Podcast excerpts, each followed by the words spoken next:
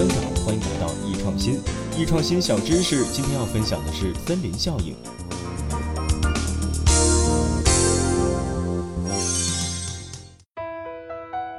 怎么让你的员工积极向上？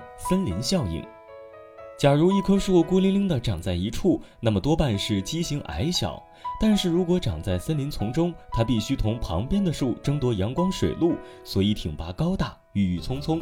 这种现象就称为森林效应。在现实生活中，森林效应的现象比比皆是。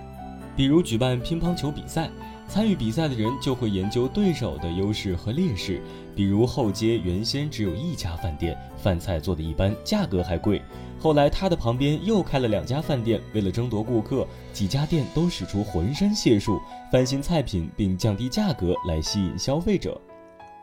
森林效应对企业管理也颇有启示，领导要善于利用集体的作用来促进下属个人能力、态度的健康成长。